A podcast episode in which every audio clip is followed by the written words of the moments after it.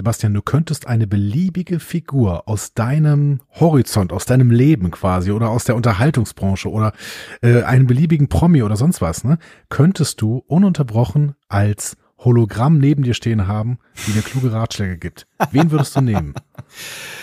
Ah, oh, das ist, ähm, das ist gar nicht so einfach. Nee, jetzt bin ich natürlich erstmal so, dadurch, dass wir ja so einen Star Trek ähm, Schwerpunkt haben in diesem Podcast. Ja. Also, sag doch erstmal, wen würdest du aus Star Trek nehmen? Wer sollte die ganze Zeit neben dir stehen und dir kluge Ratschläge geben? Auch das ist, das ist schwierig. Also mein erster Impuls war dann irgendwie Picard, aber dann habe ich mir gedacht, ich weiß nicht, ob das, also ob der in jeglichen Lebenslagen äh, der, der beste Ratgeber wäre. So, stell dir vor, du hast die ganze Zeit, du hast die ganze Zeit Picard neben dir stehen. Tu das nicht! Äh, das klang ein bisschen wie Sebastian! Ich, ich glaube, man bräuchte mehrere für verschiedene Lebenslagen, weil Riker will ich ja auch nicht neben mir stehen haben. Ne? Ob es Janeway ist, weiß ich auch nicht so genau. Ne? Ähm, Nilix. Nilix? Nee, oh Gott, der, der also Nilix äh, tief in meinem Herzen, aber ähm, manchmal habe ich mir schon bei The Voyager gewünscht, dass er ein Hologramm ist und man ihn abends so ausschalten kann. Weißt du, wenn wir diesen Gedanken weitergehen, ja? weißt du, wohin wir dann kommen? Dass wir auch einen Vulkanier haben wollen. Da bin ich mir ganz sicher. Wirklich. Jetzt kann ich es endlich verstehen. Warum wollen die immer Vulkanier neben sich stehen haben? Weil die Vulkanier nicht nerven. Die stehen da einfach rum und ab und zu fragst mal, haben wir äh, Mr. Tuvok oder Mr. Spock oder wer, wer auch immer, ne? Also äh, fragst du so, hör mal, kannst du mir mal gerade sagen, wie der Weg in Richtung äh, Gamma Eridani 5 ist? Und Siehst du, na, ja klar, kein Problem, hier. Dring. Jetzt, jetzt hast ja. du mir den Weg geebnet, zu dem, den ich zumindest aus Star Trek wirklich gerne neben mir stehen haben würde. Das ist Data. Data ist in allen Belangen völlig sinnvoll, nützlich und total liebenswert. Also selbst wenn er so ein bisschen nervt, ist er liebenswert. Das mhm. in den seltenen, seltenen Momenten. Also Data, ich könnte mir ein Leben mit Data vorstellen. Ich hätte nicht gesagt, dass ich diesen Satz mal sage. Wenn im Jahr 2026 OpenAI äh, den Databot äh, rausbringt, ja. ne? diese diese Figur, diese diese menschliche Figur, die quasi die ganze Zeit neben dir herläuft ja. und im Endeffekt die Power von ChatGPT 6.0 ähm, mit all dem mit den perfekten Sprachausgaben koppelt, dann würdest du es kaufen. Ja, vielleicht. Hm. Hm. Ja, man muss, man muss, wenn, man anfängt, an, einmal anfängt darüber nachzudenken, da fallen natürlich wahnsinnig viele, viele Menschen ein. Ähm, oder, also doch, ja. Hast, hast du spontan jemanden? Nein. Nee, überhaupt nicht. Ich, ich, ich hätte, also ich habe ich hab sowieso immer einen neben mir stehen, aber ich habe irgendwie das Gefühl, ich, ich weiß nicht, ob ich noch einen neben mir stehen haben möchte. Ähm, wer, wer könnte denn, wer ist denn intelligent, aber nicht nervig? Ähm, immer, die sind halt alle tot, die Menschen. Jeder Computer. ähm, jeder Computer aus Hör. Mit der Stimme von Scarlett Johansson. Habe ich immer noch nicht gesehen. Ach, verdammt. Aber Scarlett Johansson könnte schon die ganze Zeit neben mir stehen. Auf jeden Fall. Kein ja. großes Problem mit, ehrlich gesagt. Mit so. dem Wissen von, von äh, Her und die, ne, Von mir ist auch mit dem Wissen von Scarlett Johansson. Ich glaube, dass die gar nicht so blöd ist. ja, das glaube ich auch nicht. Ähm, Wissen weiß man es nicht, aber ich glaube, dass es gibt noch mannigfaltige Möglichkeiten, in die man da irgendwie mal antesten würde. Aber du bist, du ja. bist eher, eher raus aus dem, aus dem Game, ja? Ich bin gerade raus aus dem Game, aber ja. vielleicht habt ihr noch irgendeine kluge Idee, auf die ich mich dann im Endeffekt einlassen könnte. Schreibt in die Kommentare und ich würde sagen, wir besprechen jetzt mal diese Folge. Ihr hört einen Discovery Panel Podcast. Discovery Panel. Discover Star Trek.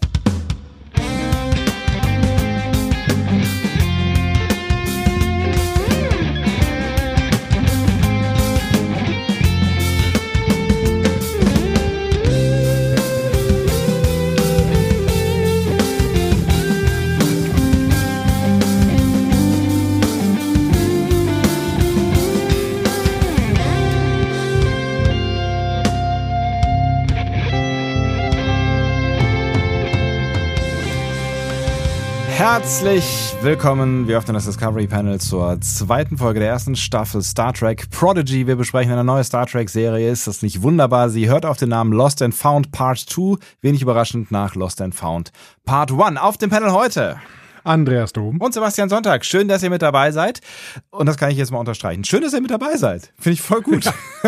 Aber voll. Also ja? ihr seid richtig groß mit dabei. Also wir wow. müssen gleich noch ins Feedback eingehen. Das ja. ist ja der Hammer, was ihr da bis jetzt schon gemacht habt. Ich freue mich gerade sehr über dieses, äh, dieses unseres neues Intro. Voll.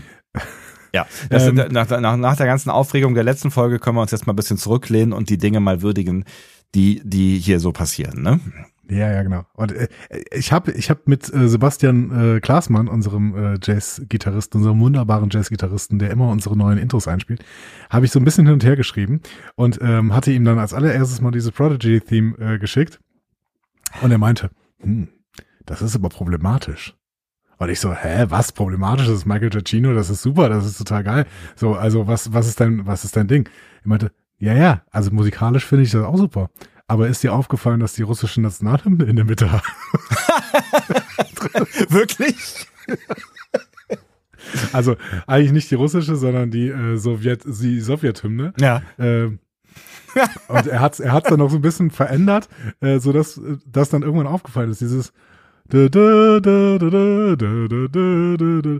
ist Das ist halt irgendwie bis auf zwei Töne so wirklich ähm, die äh, russische National- oder die Sowjethymne, so dass ich dann ähm, er hat sich nicht darauf eingelassen, dass es noch ein bisschen epischer und noch ein bisschen äh, martialischer äh, hinhaut. Ja, Deswegen damit, hat das äh, im Endeffekt so ein bisschen funky gemacht und das finde ich auch richtig gut. Finde ich also auch richtig gut, ja. ja. Soll, soll ich mal gerade nach der Sowjetunion Hymne, äh, die müsste ja eigentlich auch hier so GEMA, GEMA weg äh, ne? ja, wer soll uns verklagen? Ja. Mein Gott. Putin? Haha, ich lache über dich. Es ist genau. Ja. Ja, okay, ich weiß, wo er hin will, ja. Ja, der Musiker, der erkennt das dann noch irgendwie ja. so, dass das. Das, genau, dieser Part, den konnte er, glaube ich, relativ ähnlich daneben legen. So, neben den. Äh, schon sehr viel Pathos, meine Herren. Ja? Okay. Ich glaube, es ist. Äh, Aber Pathos, ja. Pathos. Klar geworden, ja. Mhm. Also Michael Giacchino hat das, glaube ich, auch gesucht, so ein bisschen Pathos. Ich finde dieses äh, Voyager-Theme, ach, Voyager-Theme, äh, dieses Prodigy-Theme finde ich wirklich, wirklich gut. Also es gefällt mir äh, bis jetzt muss ich fast am besten von den neuen äh, Serien. Ich glaube ich sogar, es ist, gut, ist, für mich das Beste. Ich finde ja. den ganzen Score äh, richtig toll, äh, der übrigens ja dann ja. nicht von Cecchino äh, ist, wie äh, Nee, von Nami Melomet, äh, genau. aber die ist ähm, tatsächlich ja im Team von äh, Michael Giacchino. Okay, ja, das hat auch jemand von euch äh, im Feedback hinterlassen. Ähm, damit hätten wir das auch schon mal abgehakt an der Stelle. Äh, danke für den Hinweis, aber ich finde das wirklich, ich finde diesen Score wirklich ganz großartig. Das fand ich ja schon jetzt in der ersten Folge und jetzt, nachdem ich die zweite gesehen habe, es geht so weiter. Es macht wahnsinnig viel Stimmung. Also das, ich glaube, mhm. die Stimmung der Serie kommt äh, aus, weiß ich nicht, 60 Prozent Soundtrack bei mir. So. Ja, ja, ja, das kannst du ja nie so richtig beurteilen. Ja, ich, weil weiß, ich finde, ja. dieser, dieser Soundtrack frisst sich ja irgendwie so ein Stück weit in dein Unterbewusstsein. Aber ich habe auch zwischendurch mal drauf geachtet und habe gedacht, wow, das ist so schon immer so ein richtig schöner kleiner Klangteppich, ja. der aber auch so ähm, dir klar Sehr klassisch. Macht, okay, ja. mhm. jetzt guck noch mal genau hin, weil jetzt gerade wird's ein bisschen düsterer und so. Ne? Ähm, und die Serie arbeitet auch wirklich viel mit so ja, mit so Inszenierungen. Ne? Also ähm, ja. wir werden da gleich vielleicht mal kurz drüber sprechen. Es gibt so zum Beispiel so einen Aufmarsch von Wächtern mitten in dieser Folge hier. Ja. Und auch das ist schon wieder so, äh, so ein bisschen episch inszeniert und dazu auch so ein bisschen der Score, der das Ganze äh, mit so ein bisschen Marsch unterlegt und so. Also es ist schon. Ähm, es sind ja, es sind interessante, interessante ja. äh, dramaturgische Entscheidungen auf jeden Fall. Ja. Ja, und auf jeden Fall überlegte Entscheidungen. Also ja. wir haben hier nicht einfach nur ein Gedudel irgendwo, äh, sondern ähm, hier haben sich Leute wirklich Gedanken gemacht darüber, was sie tun. Und mhm. äh, das ist alles sehr, sehr liebevoll gemacht. Das hatten wir bei vielen Serien schon gesagt. Ne? Also auch bei Lower Decks war es ja sehr, sehr liebevoll gemacht. Ja. Ne? Äh, zum Beispiel. Aber ähm, bei Prodigy fällt es auch wieder auf. Gefällt mir. Absolut. Und damit sind wir eigentlich auch schon mittendrin im Feedback und bei Thomas, der nochmal unterstreicht, ganz tolles Intro übrigens, also sowohl bei Prodigy als auch bei euch. Ähm, das haben wir dann quasi gerade schon episch ausgebreitet. Aber äh, an, mhm. an der Stelle nochmal auf jeden Fall vielen lieben Dank, äh, Sebastian, ne, dass du dieses äh, Intro für uns so toll umgesetzt hast. Ich bin auch großer Fan äh, davon. Also ich mag es wirklich äh, sehr gerne. Also beides ja. am Ende, ja.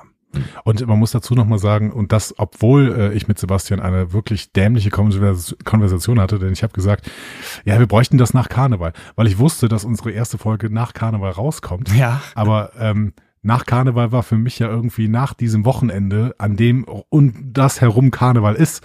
Und dann habe ich ihm dann Sonntag irgendwann oder Samstag irgendwann gesagt, mal sag mal, wie weit bist du denn? Und er meinte, hä, du brauchst das nach Karneval. So, ja, ja, Montag. also Montag ist nicht nach Karneval. Montag, Montag ist, ist Karneval. Karneval. Geil. Ja, genau. Ja. Aber er hat dann, äh, er hat dann äh, sehr, sehr schnell da äh, doch ähm, die äh, Seiten geschwungen, kann man das so sagen? Weiß, Weiß ich nicht ja, genau. Ja, nicht zu dem Richtig Musiker. abgeliefert. Guter Mann. Absolut. Richtig guter Mann. Tausend Dank. Ähm, wenn wir schon mal im Feedback sind, machen wir doch gleich weiter, würde ich vorschlagen und machen mit einer Richtigstellung äh, weiter oder mit einem Alternativvorschlag, was ähm, äh, die äh, Macher dieser Serie angeht. Stefan schrieb nämlich, soweit ich sie weiß, werden die Hagman Brothers Hey mhm. G-Man ausgesprochen. Wenn ich es jetzt richtig interpretiere. Ja. Ähm, das Problem ist, ja. dass sie in verschiedensten Talkshows anmoderiert werden mit die Hs. und deswegen habe ich halt immer und deswegen habe ich halt immer gedacht, okay, die werden dann wohl H-Men ausgesprochen, aber H steht ja auch einfach für ein H, ne? Also ja. die die beiden H-Brüder so, ne? Ähm, und dann habe ich irgendwann tatsächlich ein Video, eine Talkshow von Collider gefunden, wo sie mit vollem Namen angesprochen werden und da heißt es dann Hageman. Hageman. Nee, Hageman. Hageman. Hageman. Das ist ein weiches G. Hageman. Interessant. Gut, haben wir da auch mal drüber gesprochen. Stefan schreibt äh, weiterhin, äh, es ist schon ziemlich lange her, dass ich Prodigy gesehen habe. Mir hat's gut gefallen. Ich habe aber in Erinnerung, dass die Serie im Laufe der Staffel besser wird. Das habe ich ein paar Mal gelesen. Bin gespannt, wie ihr das seht. Und so ähnlich wie Stefan sehen das tatsächlich äh, relativ viele, die geschrieben haben. Ähm, einen kurzen Auszug hier vielleicht. Denile, auch mir ging's anfangs äh, so ohne große Erwartungen. Bin ich in diese Kinderserie reingestartet, haben sie lange vor mir hergeschoben. Als dann im Oktober die Blu-rays veröffentlicht wurden, habe ich sie mir geholt und gleich komplett mhm. durchgesuchtet. Eine tolle Serie, die hin und wieder mit unseren Erwartungen spielt, wie zum Beispiel äh, in Hinsicht auf Rock Tuck. Ne, als großes gefährliches Monster eingeführt, entpuppt sich als junges Mädchen, das einem sofort ans Herz wächst, hat mich komplett überrascht und ähm, mir auch meine eigenen Vorurteile vor, äh, Vorurteile vor Augen geführt. Ja. Ähm, ja, Sota, das ist schon, das ist schon schlau gemacht. Ne? Ist schon, also, ja, auf jeden Fall. Und sowas mag ich. ja, sofort, groß und steinig. Ja. so, Gott, Monster. Ne? Und dann, äh, nee, nee, kleines Mädchen. Warum nicht? Ja. Hm? So. Ähm, nur noch so äh, hier beispielhaft Sota schreibt noch, Folge 5 äh, war es bei mir. Ab da dachte ich persönlich nur noch, wow, ist das gut geschrieben. Für Kev war Folge 6 äh, das Highlight. Also viele von euch sagen irgendwie, die Serie hat einen Moment gebraucht, äh, dann aber irgendwann tatsächlich gewonnen. Hat auch Leute gegeben, die ähm, abgebrochen haben. Jesper aka Dansk Star Trek Fan äh, schreibt zum Beispiel, ich war beim First Watch ab Folge 7 oder 8 raus, weil ich nicht reingekommen bin und hoffe, mit der Unterstützung von Andreas und Sebastian halt halte ich diesmal bis zum Ende durch und habe im besten mhm. Fall noch Spaß dabei. Äh, wir werden sehen. Wir werden sehen. Ähm, wir werden alles geben, Jasper. Also genau. glaub an uns. Genau, also wenn, wenn du keinen Spaß mit der Serie hast, dann vielleicht hoffentlich äh, mit uns. Und damit ist äh, er einer von vielen, die mit dabei sind, weil wir ja so ein bisschen Sorgen äh, hatten, äh, dass möglicherweise wir unter dem Ausschluss der äh, Öffentlichkeit äh, podcasten. Aber es sind viele dabei und haben auch viele geschrieben. Äh, Jackie the Andorian sagt hier bezüglich eurer Sorge, dass ihr unter Ausschluss der Öffentlichkeit podcastet. I hear you. Äh, Besserwässerin ist mit dabei. Alexandra schreibt, die erste Folge Star Trek Prodigy ist definitiv ein Rewatch für mich. Aber da äh, ihr gerade anfangt, die Episodenbesprechung dafür zu machen, schaue ich mir die Folge gerne ein drittes Mal an. Ja, so ein Re Rewatch könnte mhm. man sagen sagen. Re, ja. Re, Rewatch. Ja, vielleicht fällt mir noch was auf, woran ich nicht gedacht oder gedacht hätte oder eventuell übersehen habe. Ähm, also es sind einige von euch dabei und ich find's ziemlich gut. Ne? Gifty ist äh, mit dabei. Melanie schreibt noch irgendwie Prodigy. Äh, kannte ich bisher nicht und nehme gerne am betreuten Schauen teil, finde ich auch einen schönen Ausdruck. Ähm, ja. Ich mache es wie ihr, immer eine Folge nach der anderen.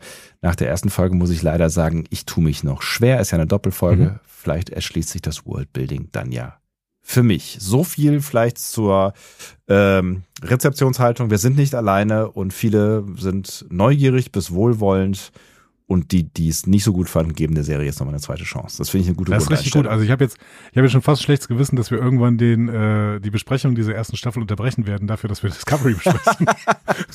Aber, Aber vielleicht äh, schaffen wir es ja. Passieren. Wir schaffen es, wir schaffen es ja vielleicht irgendwie. Ähm, ich habe nicht gerechnet, das vielleicht so rund um die erste, also um die zehnte Folge zu machen. Was Soll ich kurz jetzt? rechnen? Ja, wir können, also wir haben jetzt eins, zwei, drei, März. vier, fünf, sechs, sieben. Hm sieben ähm, Folgen schaffen wir noch. Mist, ja. Äh, mit dieser hier. Ja. Und äh, dann naja, gut, dann müssen wir eine kurze kommt Pause Discovery. Ja. Also nach, nach Folge 8 Prodigy machen wir eine kurze Pause. Was heißt kurze Pause? Zehn Wochen Pause für Discovery. Ähm, und dann geht es wahrscheinlich auch danach wieder weiter, könnte ich mir gut vorstellen. Wir ja. mal schauen. Warum eigentlich nicht, genau. Also ja. ähm, Ist doch, ist doch eigentlich eine ganz schöne Aussicht dann irgendwie nach Prodigy, wo äh, nach äh, Discovery, wo es ja erstmal so ein bisschen ähm, ruhiger werden wird vermutlich, Ja. Äh, dann noch ein bisschen neues Star Trek zu haben, was wir uns dann noch ähm, irgendwie über den Sommer einteilen können. So. Da war übrigens gerade ein Mini-Newsblog drin, denn wir haben tatsächlich einen Erscheinungstermin für Discovery. Oh ja, richtig, ja. Ähm, Donnerstag, der 4. April und ähm, die äh, Staffel wird, da hat Paramount tatsächlich mal gelernt, äh, weltweit parallel ähm, erstmalig erscheinen. Das heißt, äh, am Donnerstag, dem 4. April, wird sie auch in Deutschland erscheinen. Und ähm, wenn wir das weiterhin durchziehen, und ich finde eigentlich, dass da nicht richtig viel dagegen spricht, Ja. Haben wir einen Tag mehr zum Vorbereiten. Ja. ja, dann werden wir am Montag, dem 8. Äh, unsere erste Folgenbesprechung raushauen. Ähm, es sei denn, wir entscheiden uns jetzt, äh, nee, sobald wir die Folge besprochen haben, hauen wir sie raus. Hm. Hm. Hat auch was für sich, ne? Könnt ihr mal zu, also was, was du, also es gibt ja, es gibt ja Gründe, es gibt ja Veröffentlichungsstrategien, ne? So, also gerade bei YouTube, aber auch bei Podcasts Ja. machen sich ja sehr viele schlaue Menschen sehr viele Gedanken darüber, wann man am besten welche Folge wie, wie oft und Ja. in welcher Uhrzeit und an welchem Tag und so weiter veröffentlichen soll. Ja. Ja, ich meine, das sind wir Wollen wir nicht. erfolgreich sein oder wollen wir, wollen wir schnell sein? Ja, ich das weiß, ist so die das Frage. ist, ist so die Frage, genau.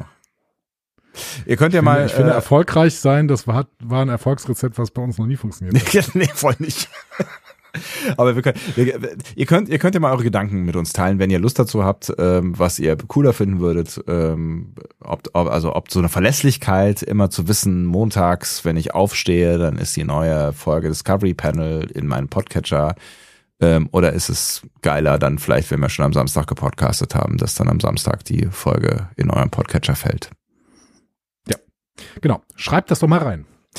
Ähm, vielleicht noch kurz einen kleinen Block zum Thema Kinderserien, über die wir ja im äh, Code Open recht ausführlich gesprochen haben, ja. Ah ja, stecht die Retro-Bubble Bubble, äh, an und es läuft in Schwall hinaus. Das Absolut. ist ja ganz hervorragend. Ich werde das jetzt nicht in kompletter Fülle hier äh, äh, nach äh, vortragen, aber so die, die wichtigsten Punkte hier vielleicht noch von der Bisserwässerin. Colt, äh, ein Colt für alle Fälle und Simon und Simon bringt sie hier noch an. Ja, natürlich absolut wichtig. Kind to kiss and tell, but I've been seen with Pharaoh. Da, da bist du wieder damit dabei, ne? ja, ich kenne das Lied, aber ich kenne die Serie nicht. Wirklich nicht. ich habe sie nie einmal gesehen. Geil. So. Ja, Aber äh, die anderen Stuntman ist ein geiles, geiler Song. Ja. Absolut, ja. Ja, Colt Sievers äh, war, war irgendwie, ich war, also ich habe es mir auch irgendwie, ich habe es mir schon ganz, ganz, ganz gern angeguckt so eine Weile, aber als Kind habe ich schon gemerkt, dass es eigentlich ein bisschen zu subtil ist. Und äh, ähm, ja, oder zu wenig subtil, so sagt man, ne? Ähm, ähm, das ist so ein bisschen, naja, es ist schon so ein bisschen platt, ne?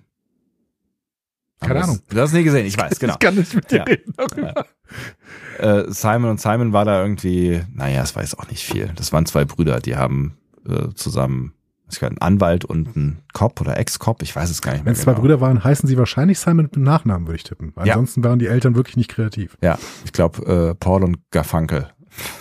Ja, ist auch egal. Gott. Ja. Äh, sie schreibt weiter, die Besserwässerin. Allerdings habe ich warme Gefühle für Defenders of the Earth und auch für Saber Rider and the Star ich liebe Sheriffs. es, wenn die Wisserwässerin äh, warme Gefühle hat. und für He-Man ein Hoch auf Tele 5 damals schreibt sie noch hinterher, ja. Masters of the Universe. Ich weiß, ich weiß überhaupt nicht, was es ist. Übrigens, He-Man ist auch so ein Ding. Äh, Leute wollen mit mir über, über He-Man reden. Ich habe keine Ahnung von He-Man. Wirklich, ich weiß, dass das so ein blonder Typ ist. Mehr weiß ich, ich weiß wirklich gar nichts über. Skeleton gibt's noch. Das, das ist der Antagonist. Das ist der Gegner? Ja, genau. Ja. Okay. Ja. Ja, Aber ich bin da auch relativ weit raus. Es, es, war, es war so, in meiner Grundschulzeit gab's äh, viele Jungs, äh, es war, glaube ich, ausnahmslos Jungs, die so He-Man-Figuren hatten. Ja, He-Man war Wollte ich angesagt. gerade sagen, ist das nicht so ein Actionfigur-Ding? und, Ja, und, mit und? Mask, Masks, Mask, Masks, ich weiß nicht mehr, war angesagt zu der Zeit. Ähm, ähm, und das war, glaube ich, so eine Actionfigur. Mask? Sto- Stopp. Nicht Mask. Meinst du? Mask. Mask oder Masks. Das gab so Meinst du, dass diese, diese Serie äh, in diesem ähm, Soldatenlager da, oder was, diese, diese quasi-Sitcom? Nee, das, das war doch, ähm, Oder die Maske? Nee, das, das war, es war so eine, so eine, oh Gott. Äh, wie, äh, Mesh. Mesh war das, was du Mesh. meinst. Ah, Mesh, ja, genau. Ähm, Action Feed, Mask Toy Figure Action. Ja, ich glaube, das war's ja. Mask Action Figures. Genau, Mask. das, ja, ja, das, ich weiß aber nicht, wo es herkam, das wisst ihr vielleicht. Es hat bestimmt irgendeine, Mask Das Force. ist doch die Maske, oder? Ist das die Nee, Maske? ist die Nee. Hat bestimmt irgendein, irgendein Comic-Hintergrund. M-A-S-K, okay. Da gab es bestimmt Ja. noch eine Serie zu. Ja, genau, hier dieses Logo auch, hier mit diesem Lastwagen. Die hatten auch so, ähm, die hatten auch so, äh, also Akronym für Mobile Armored Strike Command. Also ein mobiles, ähm, äh, gepanzertes äh, Kommando, Einsatzkommando. Maskforce.com, okay. Racing Series, Series 1, Series 2. Comics. DC. Das ist ein DC-Comic. Na guck, und da gibt's dann auch eine animierte Serie, sehe ich ja gerade. 85 bis 88 wahrscheinlich g- gab's gab's die die auch irgendwann zu sehen in Deutschland im Fernsehen. Ihr habt da aber schon mitgemacht. Ja, ey, ich, ich wow. weiß nur, dass ja genau. Äh, Ich weiß nur, dass das irgendwie angesagt war und viele meiner Mitschüler äh, damit gespielt haben und dass die für mich cooler waren, weil die mehr Sachen konnten. Die konnten sich, da konnten so- so Sachen irgendwie sich verwandeln und so. Ähm, das fand ich, äh, das fand ich cooler. Deswegen Mhm. äh, bin ich bei He-Man auch einigermaßen raus. So viel dazu. Ich, ich hätte mir aber auch Hallo Spencer Actionfiguren gekauft. Auf jeden Das, Fall. Äh, Wie geil wäre das gewesen? Fall. Ja. Hat es nur nie gegeben. Schade eigentlich, ne? schade eigentlich. Der NDR weiß einfach nicht, wie er äh, Erfolg macht. Absolut nicht. Nee. Genau wie wir. Ähm, so. Vielleicht noch ganz kurz Kev hinterher, der Ja. fügt nämlich noch Airwolf an, ganz wichtig. Das fand ich irgendwie aus irgendeinem Grund, fand ich das mega genial. Also das nicht äh, äh, Knight Rider in der Luft? Ja, genau. Also das war, das war so ein, so ein, so ein, ähm, eigentlich so ein Kampfprototyp, ähm, Hubschrauber-Ding, was glaube ich irgendein CIA-Agent, ähm, der große posttraumatische Bewältigungsprobleme hat, die er in Alkohol ertränkt hat, äh, geklaut hat, glaube ich. Und die Regierung wollte ihn immer wieder haben und deswegen hat er ihn in irgendeinem Berg versteckt. Dann aber immer, ähm, wenn es hart auf hart kam, äh, mit dem Ding irgendwie geflogen ist, die Welt gerettet hat und dann hat die Regierung immer so gesagt, so ja, danke, aber gib mir den scheiß Hubschrauber zurück. so ungefähr. Ich war, also, aber irgendwie war es, war es, die, die Serie hatte irgendwie so eine Stimmung, ähm, die mich irgendwie angesprochen hat. Das war irgendwie, irgendwas war, hat, hat der Serie gestimmt. Ich weiß auch nicht genau was. Ich kann es nicht so richtig, so richtig beschreiben. Ja, auch dieses Gespräch ist leider eine Sackgasse, Eine Einbahnstraße, Das habe ich niemals Äh, gesehen. Absolute Einbahnstraße. es ist, äh, aber du, äh, ähm, du kennst wahrscheinlich ähm, äh, Schauspielende. Ähm, zum Beispiel, zum Beispiel äh, gab es da einen, äh, also es gab diesen, diesen Huckleberry Hawk hieß er, glaube ich. Huckleberry Hawk. okay. Huckleberry Mhm. Hawk, ja. Mhm. Ich Ähm, Hudson Hawk. Das, das- ist Bruce Willis. Das, äh, den kenne ich nicht. Ähm, das war der. Hawk, der Meisterdieb. Ah, natürlich los mit dir? Entschuldige bitte. Ja. Ja. Äh, genau, der wurde von äh, Jean-Michel, Jean-Michael Vincent gespielt, der glaube ich eine etwas tragische Figur äh, war später. Ähm, den man aber auch später nochmal irgendwie so in BC-Movies gesehen hat, hat. Aber Dominic Santini ist ein relativ bekannter Nebendarsteller. Ernest Borgine, Borgine, ich weiß nicht, wie er ausgesprochen wird. Wenn du den googelst, dann den, den kennst du, glaube ich. Ernest Borgnine. Borgnine. Wird der, wird der so gesprochen? Ja, ja. Also ich weiß nicht, irgendwas hat diese Ja. Serie. Eigentlich Hermes Efron Borgnino. Ah ja, das war aber zu kompliziert für die äh, Amerikaner. Ja, offensichtlich. Ja. Äh, ja, kenn ich auch nicht. Egal. Ähm, gu- guck's, äh, gu- guck's dir mal an, vielleicht, ähm, vielleicht auch nicht. ähm, aber ich fand's, ich fand's irgendwie, wir wollen das jetzt ja auch nicht ausatmen lassen. Ich fand's irgendwie ganz gut. Aber ich steige Kev- nächste Woche wieder ein, wenn wir dann wirklich über Knight Rider und Thunder in Paradise und sowas reden. Also das, äh, da steige ich dann wieder ein. Thunder in Paradise mit mit Hulk Hogan. Ja, genau. Thunder in Paradise war Knight Rider auf dem Boot. Ja. Richtig, genau. Ja. Also wir, wir hatten Knight Rider als Auto, wir hatten Knight Rider als Hubschrauber ja. äh, und wir hatten Knight Rider als Boot. Richtig. Voll gut. Ich weiß nicht, ob es noch was gab. Knight Rider als Fahrrad könnten wir mal machen. irgendwie. Das wäre auch ganz geil. Das habe ich immer nachgespielt als äh, Kind, später, früher. Ja. Kev äh, fügt dann noch ähm, Knight Rider an Ja. und äh, Trio mit vier Fäusten, was ähm, wo ich auch noch äh, Erinnerungen dran habe, was ich immer irgendwie nicht so, weiß ich nicht, hat, hat mir nicht so richtig gut gefallen. Egal. In den frühen 90ern äh, schreibt Kefter noch dazu, äh, waren es eben neben Raumschiff Enterprise dann ein gewisser Remington Steel. Ist da nicht auch seit Jahren, fragt Kev, ein Special zugeplant? Sebastian, Andy, wann kommt das denn endlich? Ja, du hast auch immer noch die Domain, ne? Ja, ist richtig. Wort und Stil. Wort und Stil. Da wird noch Großes passieren. Irgendwann. Ja, Vielleicht ja. wird's auch unser, unser, äh, weiß nicht, äh, Projekt für ähm, den Lebensabend oder so. Wenn ihr 50 Kommentare hier unter diese Folge schreibt und in jedem dieser Kommentare steht, wir wollen Wort und Stil, dann äh, müssen wir uns, dann, dann werden wir einen äh, Release-Termin veröffentlichen. Und diese Kommentare mussten von unterschiedlichen Personen kommen. Ja, genau. also nicht. Ähm, Ja, Chrysomelis nicht- nicht 50 in, Mal, oder? in, Ja. in 50 Schreibweisen. Geil. Äh, und vielleicht als letztes noch Christoph, der schreibt seine äh, erste Science-Fiction-Serie bei Captain Future, ist glaube ich auch äh, durchaus beliebt gewesen. Das damals. war mit äh, Weltretten und, äh, und äh, Umwelt und so, ne? Glaub Ja, genau, das hatte, das hatte so einen gewissen, ähm, so eine, so eine, so einen gewissen Serious Content mit dabei.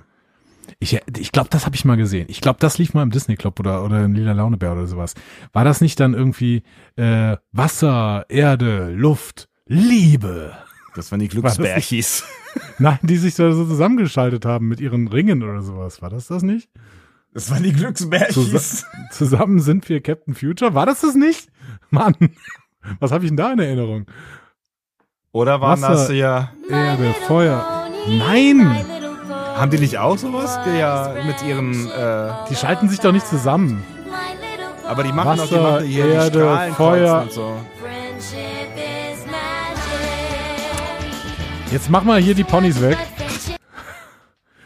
Jetzt wird's ernst, Freunde. Wasser, Erde, Captain Planet war's. Entschuldigung. Das war Captain Es war Captain Planet. Das war nicht Captain Future, sondern es war Captain Planet. Wie konnte ich nur? Captain So. Future war da, war da dieser gold, goldene, silberne Guy.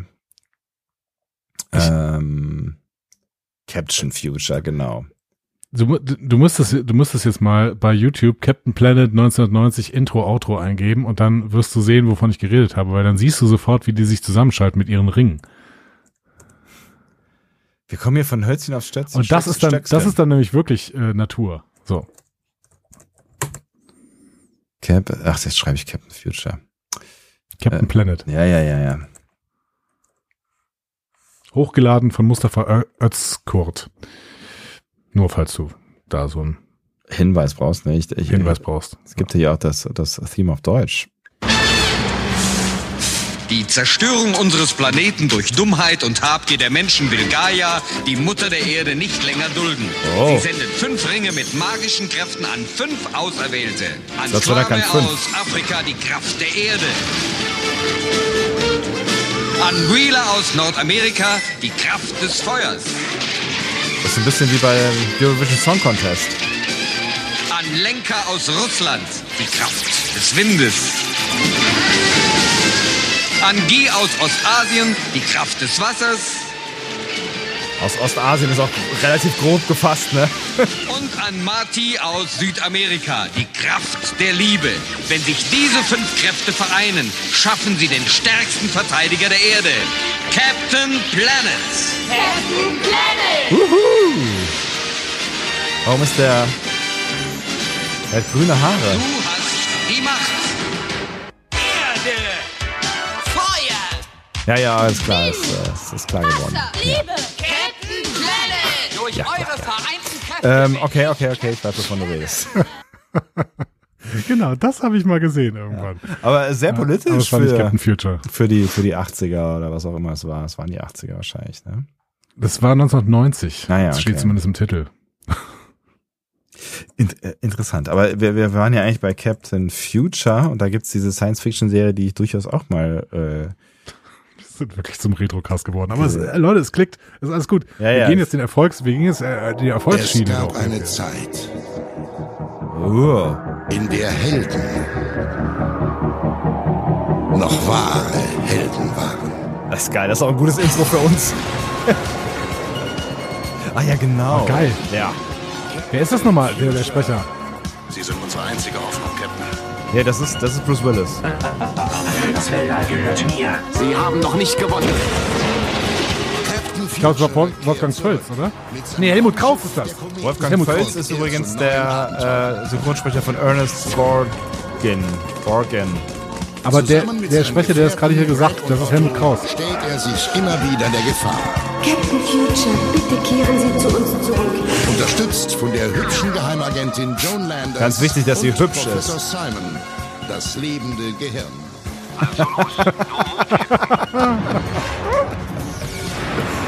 Oh, ist das geil. Ey, Alter, ist das ein Otto.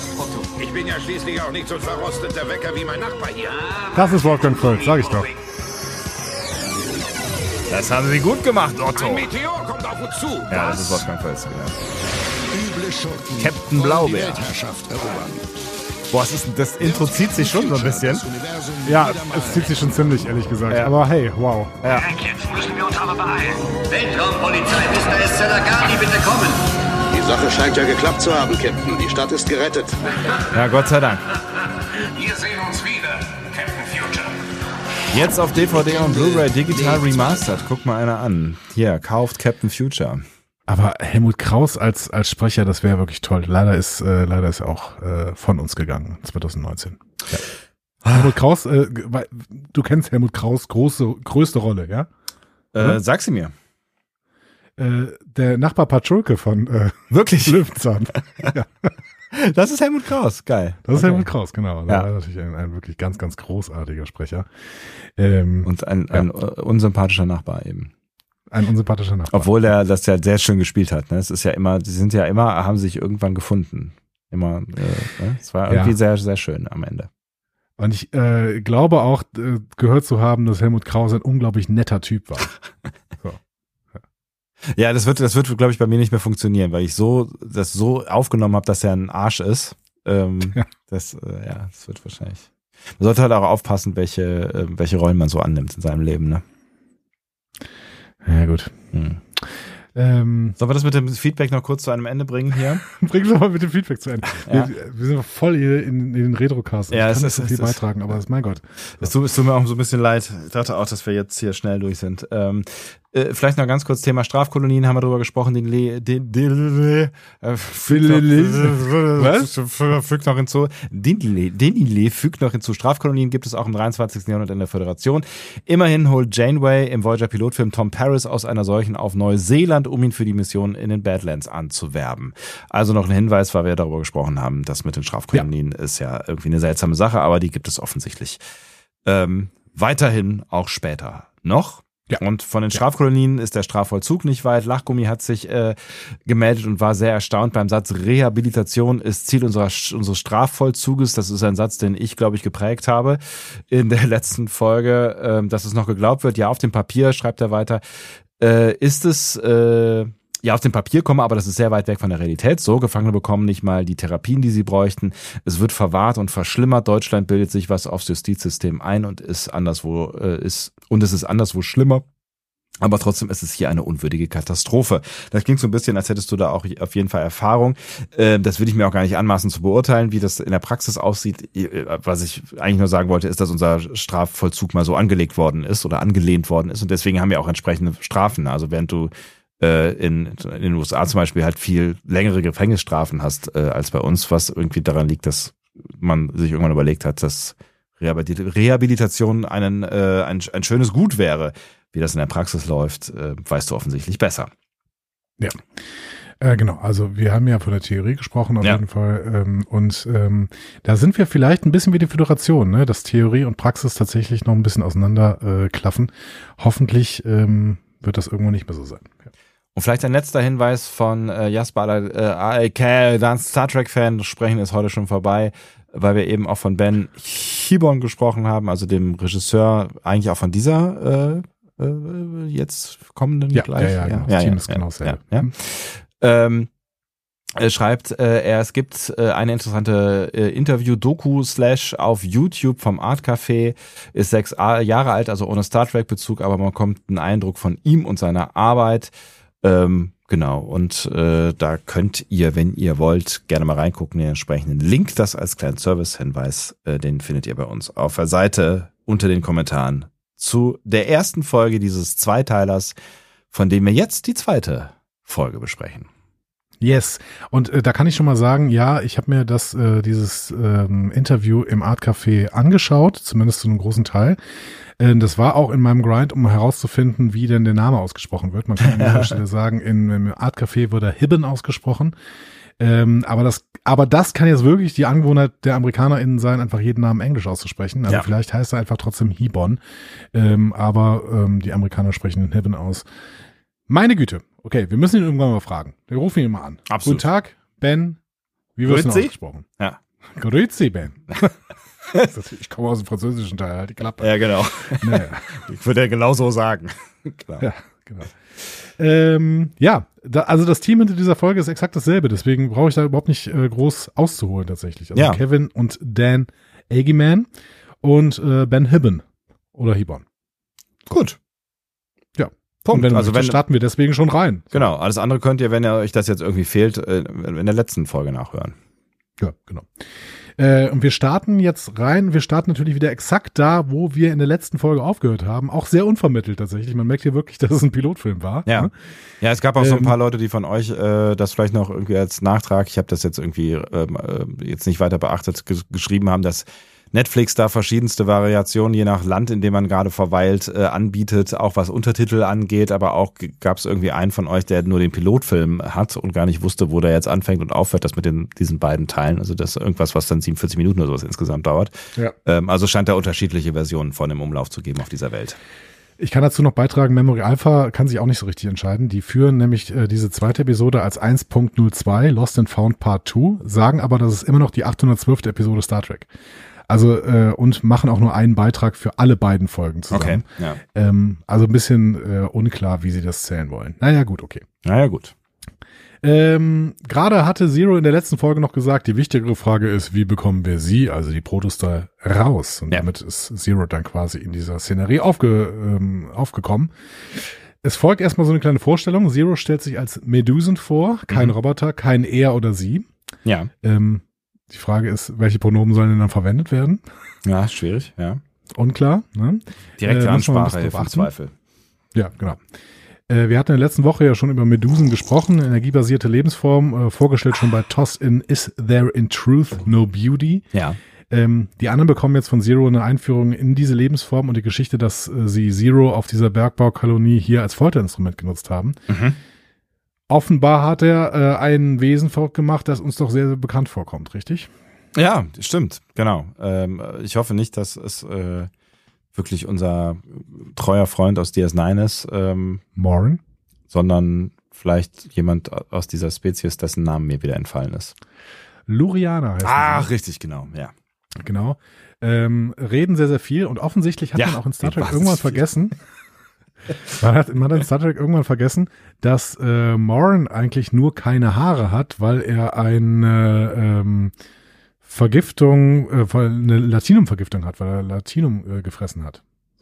Ah, das heißt, äh, das war vielleicht wirklich Morn, weil er keine Haare hat oder was?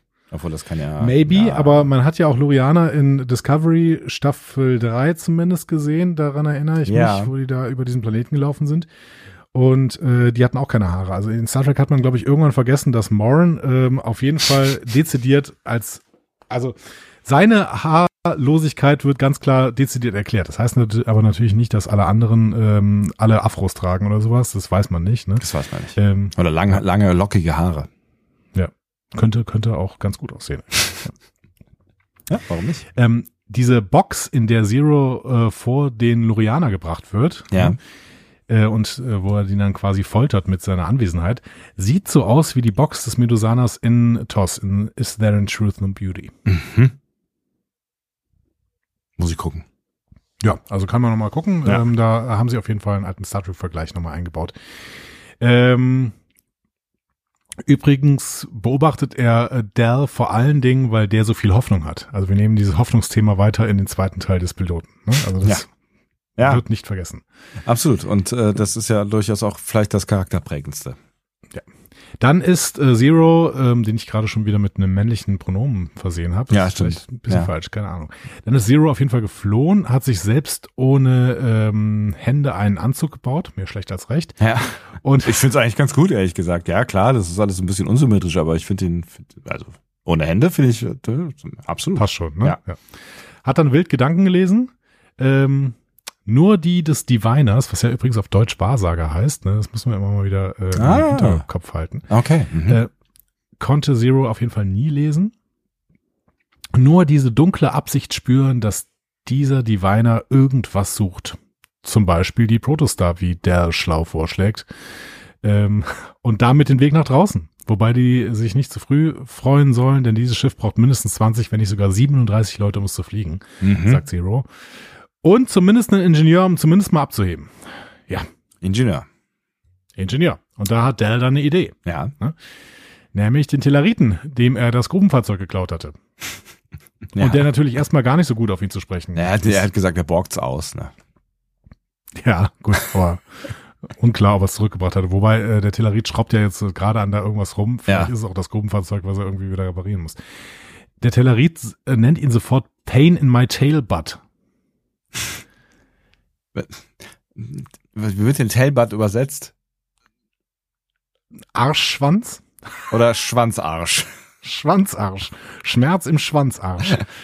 äh, auf Deutsch äh, übersetzt es die Synchro übrigens mit anstrengende Nervensäge. Okay. Ähm, Schmerz im Schwanzarsch.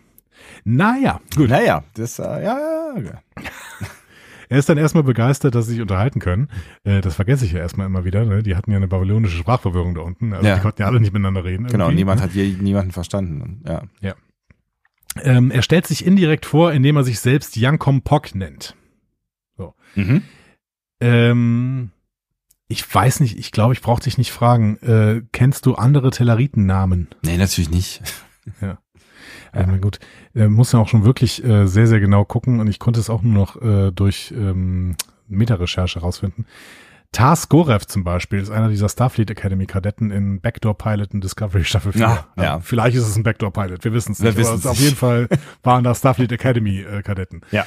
Ähm, dann haben wir in Ad Astra per Aspera äh, in Strange New Worlds in der letzten Staffel ähm, den Sternflottenanwalt kennengelernt.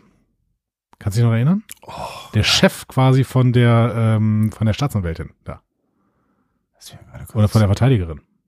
Der war so ein Arsch, ne? Ja, genau. Ja. Ähm, zumindest war er sehr sehr streng und war dann sehr unzufrieden, als dann äh, die äh, Staatsanwältin oder sowas äh, im Prinzip nicht auf Linie gebracht äh, worden ist. Ja. Der hieß Zustlagul. Mhm. Sehr Also unterschiedliche Namen. Ja. Zustlagul. Dann waren wir in Lower Decks, haben wir einen Captain, der heißt Captain Durango. Der Ah. durchbricht auf jeden Fall dieses Namensgebende so ein bisschen. Ja. Ähm, der Tellerit in Journey to Babel hieß wohl Gav. Nochmal ganz Ähm, anders. Das mag aber ja auch nur ein Teil eines Namens gewesen sein. Lass mal mal so durchgehen. Ja. Ähm, wir, also Jankom Pok, Taskorev und Zuslagul finde ich, das passt noch einigermaßen zusammen. Also Ja, das ja. Ja, genau. Alles andere fällt ein bisschen raus, ja. Genau. Jankom Pok benutzt kein, keine Personalpronomen, sondern redet über sich selbst in der dritten Person. Für eine Hauptfigur könnte das auf Dauer anstrengend werden. Ja, ja. Das machen ja Kinder auch gerne, ja. Ja, deine auch. Ja? ja das ist, die Phase ist langsam vorbei, aber ja, die gab's, ja. Okay, ja. Wow. Ähm, und Jankom hat übrigens einen künstlichen Arm mit Gadgets. Ganz Was, nice. Genau, was ziemlich, also für einen Ingenieur auch ziemlich nice ist, ja. Ja, genau. Aber künstliche Körperteile sind ja nicht besonders selten in Star Trek, ne? Was fällt dir da ein? Äh, die Borg. also, ja. Ja, gut, okay. Ja, Aber was fällt dir denn? Also es gibt ja noch, noch ähm, Ja, ich meine, die Borg, die Wirklich? hatten, die hatten auch quasi den Prototypen davon. Also, dass man da so Sachen auf den Arm draufsetzt, ist doch. Äh, auf den Arm draufgesetzt, aber das sind ja, Ja. keine künstlichen Körperteile. Weil Jankom hat ja einfach keinen Arm mehr. So. Ja, es stimmt. Ja, ja. Aber gut, bei dem Borg fehlt ja auch eigentlich ein. Ja, ist unklar, ne? Ist unklar, weil ob da ein Stück Arm Ja. fehlt, es sieht, ich finde, es sieht häufig so aus, als würde da halt ein Stück Unterarm oder sowas fehlen. Aber ähm, ich meine, Picard haben sie auch wieder hergerichtet so, ne? Und Seven hat Ja. ja auch zwei Arme und so, ne? Aber bei Picard, also zumindest dem alten Picard, bevor er seinen äh, künstlichen Körper bekommen hat, Ja. ähm, den man auch anführen könnte, äh, der hatte ja auch schon künstliche Körperteil. Ein Herz, ein künstliches Herz. Ja, Ja. das Herz eines Captains. Das quasi. stimmt. Ja. Ähm, mir ist ansonsten noch Jordys Visor eingefallen. Ne? Das ist ja quasi sowas wie künstliche Augen. Ja, aber ob das ein Körperteil ist, also meine Brille ist ja jetzt auch nicht ein Körperteil von mir, ne? Ja, stimmt auch. Nox Bein. Oh, stimmt, ja. Ne? Da hat er irgendwann sein künstliches Bein bekommen. Ja. Ähm, Was? Ariam. Ja. Ja, gut, Ariam, klar. Das ist, äh, ja, es ist, äh, keine Ahnung. Auch, auch eins dieser Dinge, die nie aufgelöst worden sind, ne? Doch, Ariam ist sehr aufgelöst worden. Also ja, geht das, das schon. Ach, egal. Ja, ähm, Jakob Pock hat jetzt die Angewohnheit, sich über alles zu streiten. Äh, man muss hier sogar sagen, Rokta und Dal schreiben es der ganzen Spezies zu. Ne? Also alle Telleriten haben die Angewohnheit, sich über alles zu streiten. Ja, vor allen Dingen Was? Widerworte zu, äh, zu geben, was natürlich schwierig Ja. ist. Ne? Also wenn du halt irgendwie weißt, dass dein Gegenüber, wenn du ihm ein Angebot machen möchtest oder ihn von irgendwas überzeugen möchtest, eigentlich nicht anders reagieren kann, als es abzulehnen und dagegen zu argumentieren, ist natürlich schwierig. Ne? Ja, aber äh, ich finde es auch erstmal schwierig, dass Rokta und Dal sagen, ja gut, so sind alle Telleriten. Weil das ist entweder hart spezifistisch oder, jetzt sagen wir es mal, dr- drücken wir es positiv aus, halt einfach Ausdruck dessen, dass sie noch nie einen anderen Telleriten gesehen haben. Oder beides. Ja, äh, in Journey ja. to Babel äh, sagt Sarek übrigens als Beobachtung, Telleriten streiten nicht aus einem Grund, sie streiten einfach. Okay. Hm. Aber es kann natürlich auch irgendwie, äh, also ent- entweder eine kulturelle Sache sein oder auch irgendwas Genetisches am Ende. Also ich, äh, ne, das ist, also kann ja, es kann ja durchaus so eine Anlage geben, ohne dass es jetzt äh, spezifistisch sein muss. Also, ne, das, Ja, weiß ich nicht. Also ich glaube, dass uns die Telleriten, wenn wir irgendwann mal eine Serie sehen, in der die Telleriten ein bisschen näher gebracht werden, Ja. dann baut sich dieses Vorurteil relativ schnell ab. Habe ich übrigens, es gibt da wissenschaftliche Evidenz drüber, ne, dass sich, dass sich Xenophobie und solche Vorurteile und sowas abbauen, äh, wenn man unterschiedliche ethnische Gruppen oder hier eben dann unterschiedliche Spezies zusammenbringt. ja, natürlich, klar. Das ist, ne, das ist, ist ja äh, auch keine neue Erkenntnis, was was Ausländerfeindlichkeit angeht, zum Beispiel. Ja, ne? aber die Frage für mich war irgendwie, ist das, äh, ist das nur so eine typische Beobachtung oder gibt es da wissenschaftliche Evidenz drüber? Und die gibt es schon seit den 80er Jahren. Das heißt Intergruppenkontakt, äh, nennt sich die Theorie. Das hat doch, also ich meine, deswegen ist Ausländerfeindlichkeit äh, im Osten unserer Republik auch größer als äh, in anderen Teilen. Also nicht deswegen, aber das ist eine, eine mit einer Erklärung möglicherweise ähm, quasi in der in dem Bereich, wo die wenigsten Menschen mit äh, Migrationsbiografie wohnen. Ja, ich, ich glaube, es ist keine Allererklärung. Nee, ne, aber es ist ich auch nicht, aber ja, ja, genau, kann ein ist, Faktor sein. Ne? Äh, ein Faktor, ja, genau. Und Begegnungen können dann nachweislich dabei helfen, dass Individuen Vorurteile abbauen. Das ist so, als ob du mit jemandem, den du bisher nur vom Hören sagen kanntest, endlich mal einen Kaffee trinkst und merkst, hey, die Person ist ja echt okay. So, Ja. Ne? Also wichtig ist da in dieser Intergruppenkontakttheorie, dass, dass alle auf Augenhöhe sind, gemeinsame Ziele verfolgen und sich unterstützen. Und die Forschung zeigt echt, dass es funktionieren kann. Also je mehr Leute aus verschiedenen Gruppen positiv miteinander zu tun haben, desto weniger Vorurteile haben sie. Und Sebastian, was zeigt uns das seit den 60er Jahren? Äh, dass Star Trek ähm, Ja. den richtigen Weg geht. Ja. Star Trek. Ja. Star Trek. Unterschiedliche Crewmitglieder aus verschiedenen Welten arbeiten zusammen und zeigen uns, wie Zusammenhalt aussieht. Also ist, äh, Star Trek ist die Unter Intergruppen-Kontakttheorie äh, vorweggenommen quasi. Ja, und das ist halt, das ist halt auch Forschung. Es zeigt halt auch irgendwie wieder diesen Hintergrund von irgendwie, ne, wir, wir sind Forschende, die äh, in den Weltraum hinaus äh, ziehen und gemeinsam quasi was, was Großes äh, schaffen wollen und Ja. wo wir herkommen und wer wir sind, ist eigentlich völlig egal. Und das ist ja in der Forschung, also in unserer heutigen Forschung auch nicht viel anders, ne? Das ist ja auch eine der, der Gebiete, wo am größten und am meisten konstruktiv äh, weltweit miteinander zusammengearbeitet wird äh, und wo solche Sachen wie dämliche Invasionen ja auch nerven, weil zum Beispiel die Weltraumwissenschaft sehr darunter leidet, äh, dass äh, Russland äh, isoliert wird und sie selbst isoliert hat. So, ne? Also, ja, genau. ne, das, Ja. also das, das ist ja ein Business, äh, was zeigt eigentlich, wie es laufen könnte. Und das ist schön eigentlich, dass Ja. Star Trek uns diese Vision äh, vorlebt, ja. Ja, und äh, gerade Forschung, ne? Also Ja. das ist ja, das äh, erfüllt einfach sofort diese Faktoren, die es in dieser Intergruppenkontakttheorie äh, gibt, nämlich alle sind auf Augenhöhe, äh, verfolgen gemeinsame Ziele, unterstützen sich gegenseitig, ne? Also Ja. dann ist es so, dann funktioniert es sofort. So. Absolut, ist, äh, ja. Es ist so einfach. Manchmal ist es so einfach. Ja.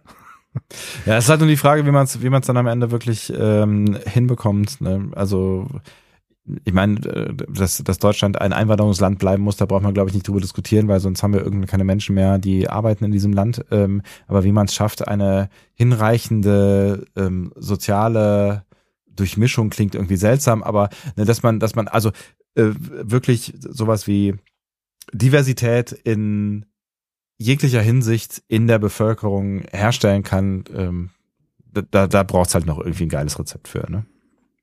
Ja, und ich hoffe nicht, dass wir irgendwann äh, erleben müssen, dass wir mit diesen fürchterlichen äh, Plänen, die da zwischenzeitlich wabern, irgendwo völlig auf die Schnauze fallen. Ich habe da große Hoffnung, dass das, äh, dass das nicht passieren wird. Ja, immer die Hoffnung auf das Gute behalten. So, so nämlich. Wobei Zwischen, ich äh, äh, noch ja? ganz kurz an dieser Stelle anmerken möchte zum Thema Spezizismus, ähm, dass die Vulkanier uns schon so gezeichnet worden sind, ne? dass sie halt kulturell so erzogen worden sind, dass sie alle seltsame, ähm, emotionslose, unsympathische Idioten sind. Nein, also du weißt, was ich meine. Ja, also, mit, mit, mit Nuancen auf jeden Fall, aber die größte Nuance äh, ist dann wieder mit menschlichem Einfluss. Spock. Ja. Ne? Was? ähm, ja, ich hätte jetzt irgendwie gedacht, dass Tillin vielleicht noch so ein Gegenbeispiel ist, aber ich weiß schon, was du meinst. Ja. Also im Endeffekt ähm, haben sie alle sich einer Philosophie verschrieben und dementsprechend wirken sie alle sehr, sehr ähnlich. Ja.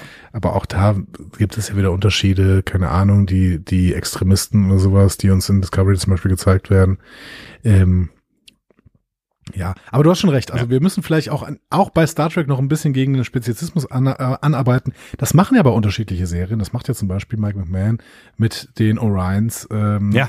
bei Lower Decks. So. Genau, die, die sehr stereotyp gezeichnet worden sind bis dahin. Aber es, gibt es gibt dann noch auf jeden Oder Fall. Oder Discovery mit den Klingonen, auch wenn ich da mir jetzt wieder viele Feinde äh, besorge, aber auch die äh, haben daran gearbeitet, dass die Klingonen eben nicht so äh, einheitlich sind. Ja. Quasi.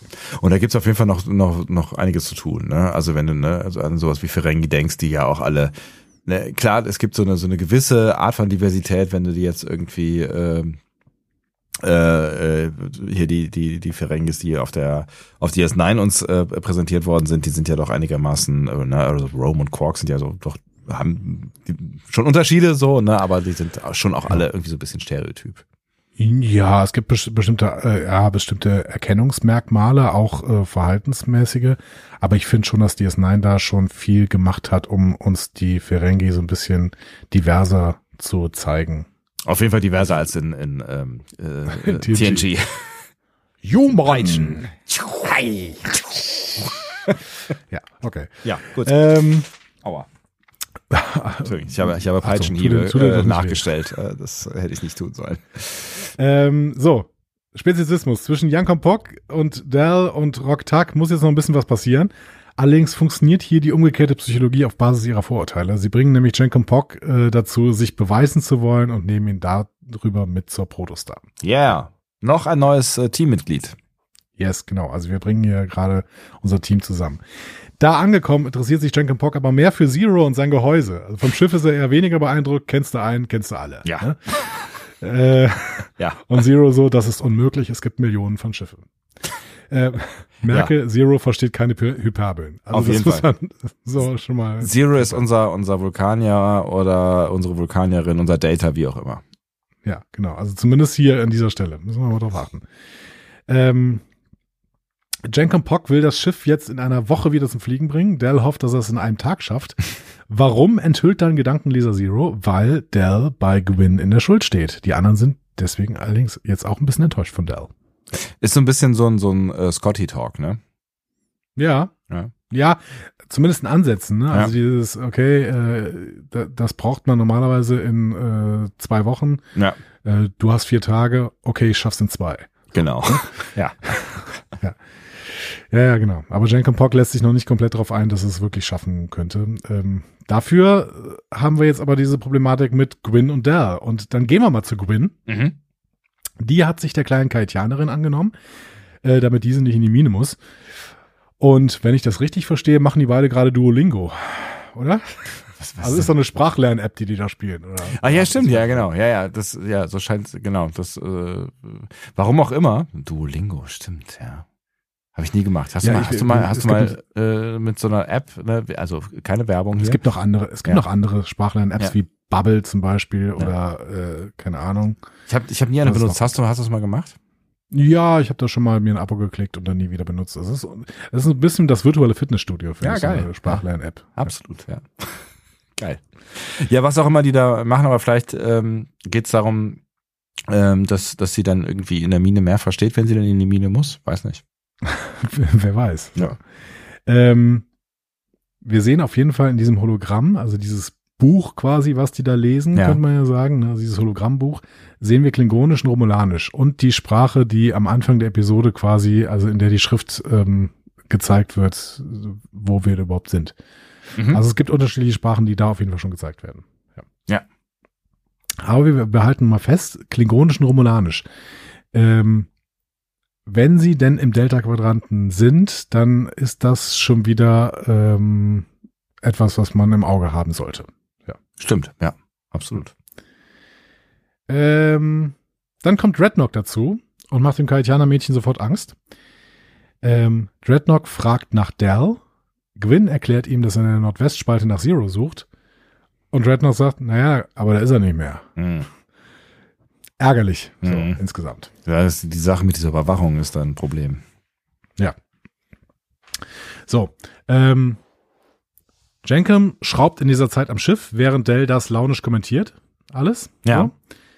Ähm, hast du, ist dir was aufgefallen, als die an diesem Bedienfeld herumgefummelt haben? Hm, muss kurz drüber nachdenken, aber ich glaube ehrlich gesagt nicht. Das, da war was zu sehen, Ja. was äh, mich wieder zu Theorien getriggert hat und deswegen, äh, da habe ich jetzt Bock drauf so ein bisschen. Okay. Ich, äh, Ähm, ich bin gespannt, hol mich rein. einer dieser Knöpfe, da steht Transwarp Drive drauf. Ach. Okay. So, Transwarp erstmal als Horizont. Transwarp ist eine alte Technologie, die äh, wurde erstmals in äh, Search for Spock erwähnt. Ähm, bezeichnet im Prinzip so eine Masse von Technologien, die Geschwindigkeit ermöglichen, die weit über die Grenzen des traditionellen Warp-Antriebs hinausgehen. Ja. Das wird uns in TNG in der Folge Decent erzählt. Ähm, die Föderation hat versucht, einen Transwarp-Antrieb in der Excelsior in, im Jahr 2285 zu entwickeln. Das wird uns eben in The Search for Spock äh, erzählt, aber äh, funktioniert nicht. Also Fehlschlag Ja. quasi. Ähm, Achtung, wir reden hier nicht von Quanten-Slipstream oder künstlichen Wurmlöchern. Die nutzen zwar eine ähnliche Technik, sind aber im Endeffekt anders. Woher kennen wir jetzt im Endeffekt Transwarp? Aus dem Delta-Quadranten. Nämlich von den Borg. Wollte gerade sagen, die Voyager ist doch irgendwann mal ein Stückchen mit Transwarp ähm, vorwärts gerückt. Ja, ein relativ großes Stückchen. Damit Ja. ist sie nämlich im Endeffekt äh, nach Hause gekommen. Und ähm, ähm, in Unimatic Zero wird das zum ersten Mal vorgestellt bei Voyager, ähm, dass diese Borg grundsätzlich Transwarp-Verbindungen nutzen, um große Strecken zu überwinden. Lore nutzt so ein Ding dann in TNG auch, so ein Transwarp-Conduit äh, mit seinen abtrünnigen Borg, die er dann irgendwann findet. Ähm, Tom Paris schafft sogar irgendwann die Transwarp-Schwelle zu überschreiten in einem Shuttle namens Cochrane, ähm, weil er eine neue Form von Dilithium gefunden hat, die dann äh, besonders schnell einen Antrieb ermöglicht. Das Problem ist, das hatte Nebenwirkungen, nämlich zum Beispiel schnellere Evolution in Richtung von Salamandern. Ja. Äh, die Folge äh, heißt halt äh, die Schwelle oder ähm, Threshold. Threshold. Ja. Eine unserer Lieblingsfolgen, Ähm, die wir nie besprochen haben. Nein, Ja. genau. Zu Recht. Wir bekommen dann in Voyager noch öfter was von Transwarp zu hören und im Endeffekt kommt die Voyager ja auch über Transwarp zurück nach Hause. Wie du gesagt hast, ähm, auch nach dem Borg-Virus existieren diese Transwarp-Tunnel dann noch, beispielsweise nutzt Sochi ein in der ersten Staffel PK. Mhm. Äh, und auch in Zukunft wird dieses verlassene Transwarp-Netzwerk der Borg noch genutzt, beispielsweise von den Couriers wie, wie Book oder von Osira, die die Discovery jagt. Ja, ja. Was die Geschwindigkeiten angeht, und jetzt kommen wir in, in Richtung der Theorien, und das ist spannend. Da ist keine Grenze gesetzt, wenn man diese Nebenwirkungen in, äh, in Threshold mal außer Acht lässt. Die Voyager reist 30.000 Lichtjahre in knapp fünf Minuten. Das ist, ähm, ja, genau, das ist schon krass. Ja. Ja, das ist äh, fast die Hälfte der Strecke, die sie weg war im Delta-Quadrat. Ja. Ne? In knapp fünf Minuten. Wenn die das wirklich als Antrieb in der Protostar haben und die Transwarp eventuell sogar ohne Tunnel nutzen können, dann bist du flexibel wie mit dem Sporenantrieb. Ja, dann kannst du überall. Das heißt, hin. ja. Genau, dann heißt, das heißt, dann kann das zwar hier irgendwo im Delta-Quadranten liegen, aber das heißt nicht, dass wir im Delta-Quadranten bleiben, sondern wir können überall hin. Hm. So. Was aber auch bedeuten würde, dass wir wahrscheinlich in einer Zukunft uns bewegen, weil bisher das mit dem Transwarp im Antrieb ja noch nicht so richtig mhm. funktioniert hat. Ne? Ja, da gibt's ja noch was anderes in dieser Folge, das uns tatsächlich einen Hinweis gibt, dass wir eventuell in der Zukunft sind. Ah, was, okay. Ähm, ja, ich irgendwie, ich scheine, scheine, scheine irgendwie in diese Serie zu sehr hineingezogen zu werden, offensichtlich, als dass ich auf die ganzen Details achte. Ja, bitte. Das ist kein Detail. Ja. Das Ende dieser Folge zeigt uns ganz klar, dass wir in der Zukunft sind. Komm schon. Echt, was war denn da? Das Problem ist, dass ich diese Folge schon wieder, ich muss sie, ich muss sie früher, also. Äh, okay, wir werden gleich drüber sprechen, aber ja. erinnerst du dich vielleicht an ein Hologramm? Ach so, ja, richtig. ja, ja, gut, ja, ja, klar, ja, gut. Also insofern, ja, klar, sicher müssen wir in der Zukunft sein, du hast völlig recht. Habe ich nur gerade diesen logischen Schluss, hat mein Gehirn leider nicht mehr gezogen. Wir podcasten dann wieder zu spät. Kein Problem, aber ja. da werden wir gleich drüber reden. Ja. Aber äh, Transwarp-Antrieb sollten wir auf jeden Fall im Hinterkopf haben. Das finde ich eine sehr, sehr schöne Nummer. Vor allen Dingen, wenn die Föderation den jetzt komplett entwickelt hat, dann ist die Föderation äh, ohne Probleme jederzeit im Delta-Quadranten. Ja. Ähm, und wir brauchen dann irgendwann nur noch einen Grund, warum die Föderation das Ding nicht mehr nutzt. Also diesen Transwarp-Antrieb. Wobei das hier ja ein NX-Schiff ist, das heißt ein Prototyp. Ja. Ähm, vielleicht hatten sie auch diesen Prototyp ähm, mit dem Transwarp-Antrieb in eine Mine gefahren und deswegen haben sie gedacht, okay, das sollten wir nicht mehr benutzen, weil ja. wir können das nicht steuern oder so. Ja. Das könnte gut sein, genau, oder es macht irgendwas kaputt oder was auch immer. Ja. So, während dieses ganzen Rumschraubens von äh, Pock und Dell, naja gut, Dell sitzt daneben, ähm, hat Rock Tuck ein neues Crewmitglied rekrutiert. Nämlich Murph. Mhm den lilanen Blob. Kam so ein bisschen aus dem Nichts irgendwie, ne? Ja. ja. Hey, ich habe ein neues Crewmitglied. Äh, Why? Okay. Ja.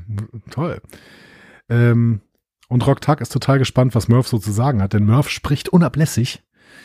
Ähm, und deswegen, ja, ich komm, und jetzt haben wir einen Universalbesetzer und jetzt bin ich gespannt. Und ja, Schmatzgeräusche. Ja. Ne? Also Murph isst halt gerne. Offensichtlich. Was auch ja. immer. Staub Unter anderem auch. dann irgend so ein Werkzeug von ja, Jungle Pop relativ bald. So. Ja, alles. Theorie von Rock Tuck ist dann vermutlich, ist Murph zu schlau für den universale Besetzer. Ja. Oder auch nicht. Aber es ist nicht so unwahrscheinlich. Ne? Ja. Also Murphs Verhalten deutet jetzt erstmal nicht darauf hin, ne? aber dieser universale Besetzer hat manchmal schon Probleme mit Sprachen. Ne? Also denk Absolut. an die Tamarianer ne? ja, zum Beispiel. Ja klar, und ich meine, wir lernen Murphy ja noch ein bisschen äh, besser kennen im Laufe der Folge, so dass die Wahrscheinlichkeit, dass mehr in ihm steckt, ähm, außer Werkzeugen, die er gefressen hat, äh, vielleicht ja auch gar nicht so verkehrt ist. Ja, genau. Ja. Ähm, in Voyager wird übrigens, äh, also wir sind ja immer wieder in der Nähe von Voyager hier, ne, offensichtlich. Ja. In Voyager wird öfter von Problemen mit dem Universalbesetzer erzählt. Beispielsweise, wenn die Lebensformen nicht äh, humanoid sind. Mhm. Ne? Und das äh, scheint hier ja bei Murph so der Fall zu sein. Ja bei, bei zytoplasmischen Lebensformen in Nothing Human oder bei Xenon-basierten Lebensformen in Hope and Fear äh, hat der universelle Besetzer äh, jemal, jeweils Probleme. Genau. Und äh, wie war das hier bei dieser Spezies äh, 84764? Warum kann ich mir das eigentlich nie bedenken? Genau. Die hat, die, da gab es doch auch irgendwie keine, keine Kommunikation, ne? Ja, wobei die Spezies 8472 konnte ja dann irgendwelche ähm, Körper annehmen. Also, Körper annehmen und dann wiederum gab es natürlich schon Kommunikation. Das ja. ist immer ein bisschen, ähm, bisschen unklar an der Stelle. Ne? Ja. ja. Ähm, ich habe irgend so ein Signalgeräusch die ganze Zeit hier im, im Kopf oder ist es von dir? Ich höre nichts. Okay, cool. Ähm, naja. Gut. Ah, ja, ich weiß, woran es liegen könnte. Das hörst nur du. Okay. Okay, ja gut, es irritiert mich nur, weil es ununterbrochen. Ich denke immer so, was kriege ich für Nachrichten? Was ist es, was ist so wichtig? So, okay. Äh. Also, es hört nicht mal ich, es tut mir leid. Das, das, äh, alles klar, ja. alles gut. So, es gibt größere Probleme als äh, Murphs Hunger, nämlich zum Beispiel die Wächter, die jetzt in den Bereich kommen, in dem auch die Protostar liegt. Ähm, Zero setzt da voll auf Dell und der macht auch einen Plan. Er geht mit einem Beutel Chimerium auf die Wächter zu, die von Gwyn und Dreadnought begleitet werden. Mhm. So. Chimerium kannte man noch nicht. Mhm. Die Story ist aber ganz witzig, wie das hier reingekommen ist. Das ist nämlich eine Erfindung eines Romans aus der Reihe Star Trek Starfleet Corps of Engineers. Mhm. So. Der Roman heißt Invincible und wurde von David Mack und Keith äh, DeCandido geschrieben. Und David Mack hat seit 2021 einen neuen Job. Der ist Mhm. nämlich Berater im Produktionsteam von Prodigy. Ach was. okay. Genau. Ach geil. Ja, und dann hat er sich offensichtlich sein Element, was er in diesem Roman erfunden hat, äh, hier in die Serie reingeschrieben. Schnell, ist schnell kanonisiert, ja. Ja, genau. Die Reihe ist übrigens allgemein ganz interessant, dieses Star Trek Starfleet Corps of Engineers. Da geht es um eine Flotte von Reparaturschiffen, ähm, die nicht so richtig zur äh, Sternenflotte gehören, also aber einen Verbindungsmann bei der Sternenflotte haben, damit sie eben die Sternenflottenaufträge auch versorgen können. Mhm. Und dieser Verbindungsmann ist Scotty. Ach, wie geil. Okay.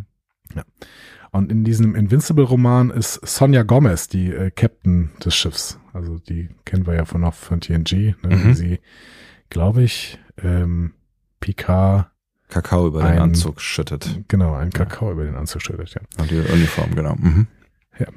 So, Chimerium ist wohl übel wertvoll, wie wir dann hören. Ne? Mhm. Ähm, Dell erzählt, dass sie auf dem Weg zu Zero waren und dann auf dieses äh, Chimerium gestoßen sind, was keine Lüge ist, ehrlicherweise. Mhm. Ja, stimmt, Ne? ja.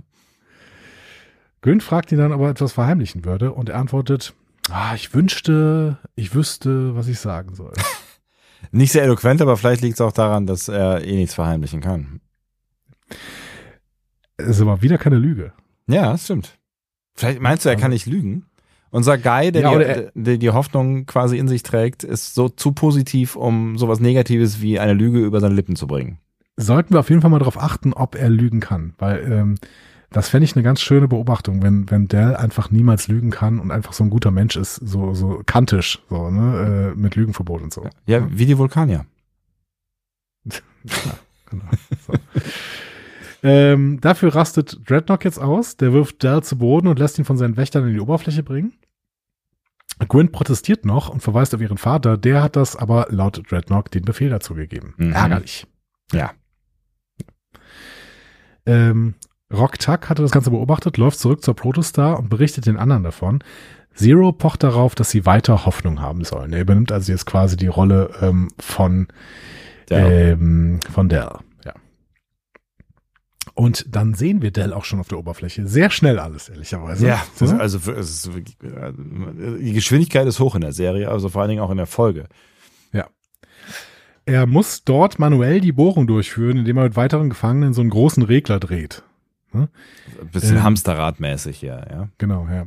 Einer der anderen Gefangenen ist übrigens schon wieder ein Lorianer. Also Mhm. ich weiß nicht, ob es derselbe ist wie bei Zero, aber ähm, wir sehen auf jeden Fall in diesem Raumanzug schon wieder einen Lorianer.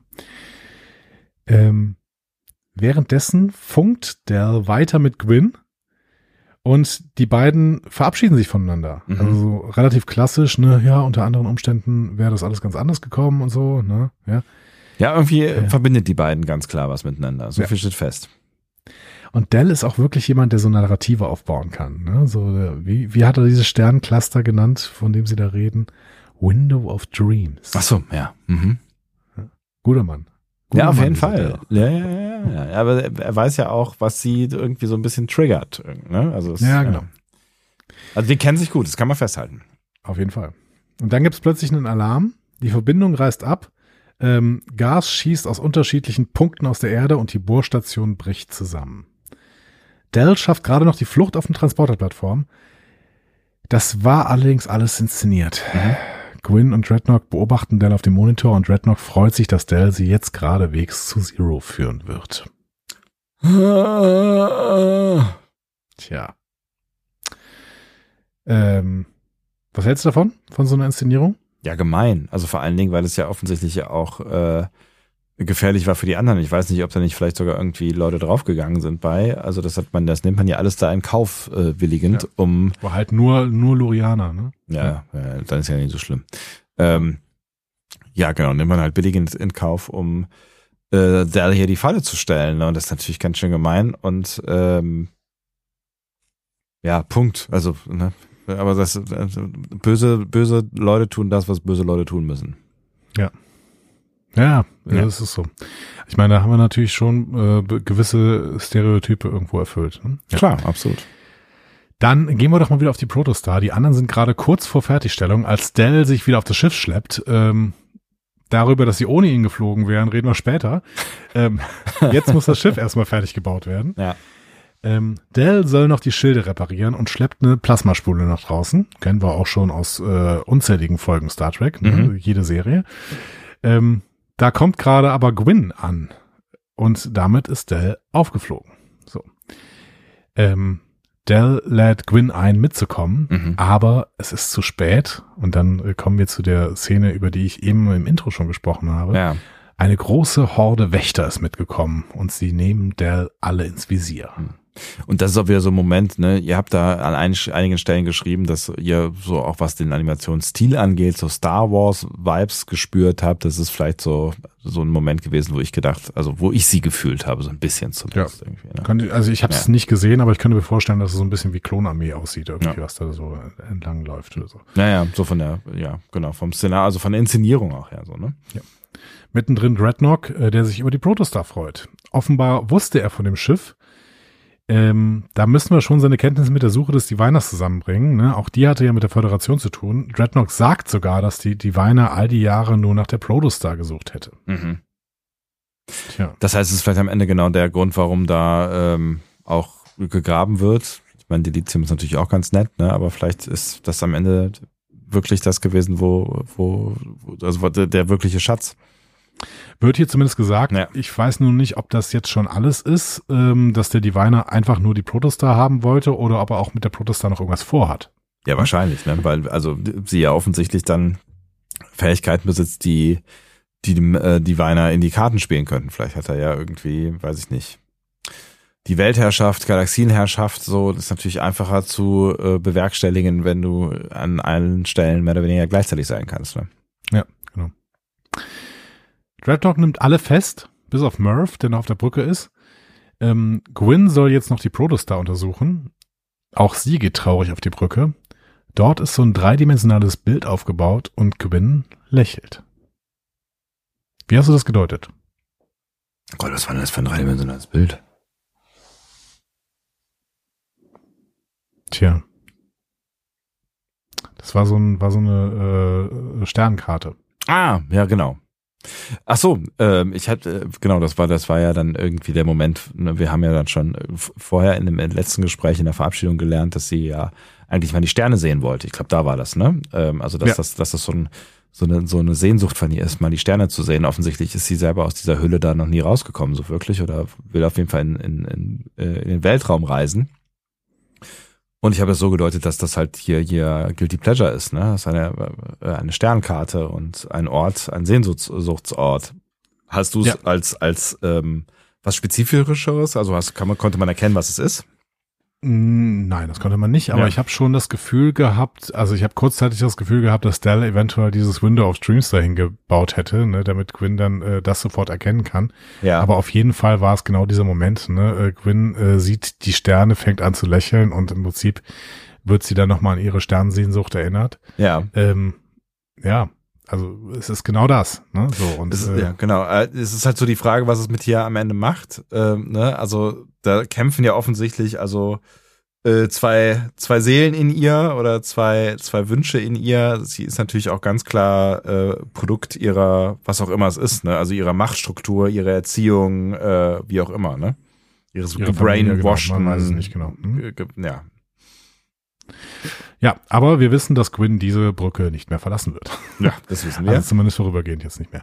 Ähm, Wenn auch äh, anfänglich äh, nicht ganz freiwillig. Richtig, dazu kommen wir jetzt. Dell versucht erstmal Zero und den anderen ein Zeichen zu geben. Zero ignoriert es absichtlich, weil er den Plan scheiße findet. ähm, ne? Ja. Als äh, Jenkum erfährt, dass es darum geht, Gwyn als Geisel zu nehmen, findet er das super und beginnt sofort mit der Umsetzung. Mit seinem Go-Go-Gegetto-Arm beginnt er den Kampf gegen die Wächter. Ähm, der Rest beteiligt sich im Kampf und sie fliehen Richtung Protostar unter schwerem Beschuss, kann man sagen. Ja. Ähm, auf der Brücke treffen sie auf Gwyn und hoffen, dass sie ruhig bleibt. Bleibt sie aber nicht. Nee. Das Gegenteil ist der Fall.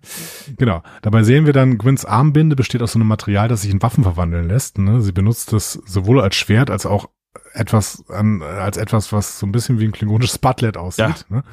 Also ziemlich nice Ähm, auf jeden Fall, ja. Praktisch ja. so ein Teil.